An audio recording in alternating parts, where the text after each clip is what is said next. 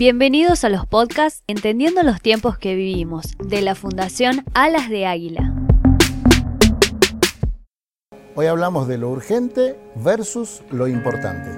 Lo urgente grita, lo urgente genera ansiedad, estrés, todo te lo piden para ayer, mientras que lo importante, lo importante está en silencio, lo importante es un proceso. Un ejemplo de eso es la vida. Cada uno de los que estamos viendo el programa, por lo menos seis meses pasamos en el vientre de nuestra madre porque genera un proceso y en silencio fuimos creciendo.